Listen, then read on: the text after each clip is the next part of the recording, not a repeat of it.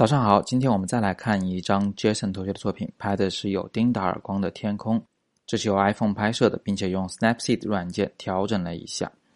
那在后期处理的时候，我们最容易犯的有三种错误：一呢是只求好看不求真实；二是兴奋过头，调整起来刹不住车；第三呢是对局部调整太钻牛角尖，不顾及整体效果。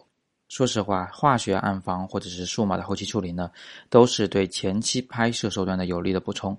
其目的呢，无非是想让相机所记录下来的图像能回到肉眼所观看到时的那种震撼感受。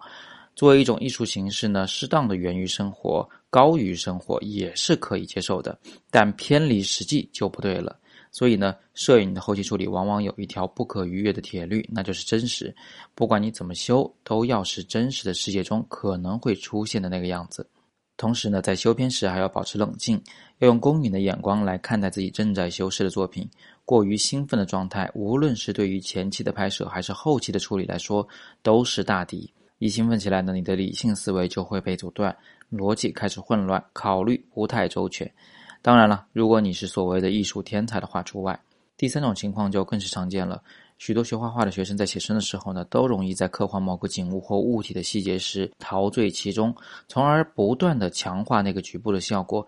最后呢，甚至会把这个局部画的和整体的画风格格不入。为了避免这个问题，教绘画的老师们就经常会提醒学生们停下画笔，退远几步，远离画板，不断的从整体上来把控作品的创作。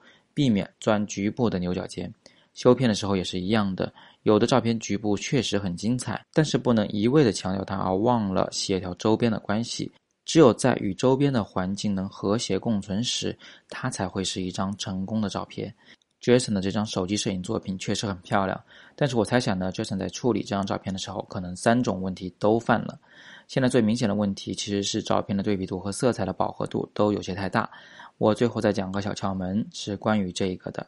在后期处理中呢，一旦调大对比度，照片的鲜艳程度就会变得非常的夸张。它俩呢是有一定的联动关系的。所以在后期处理的时候呢，我们只要调高了照片的对比度，就一定要记得同时去降低一下这个照片的色彩饱和度，来保持画面的色彩上的真实感。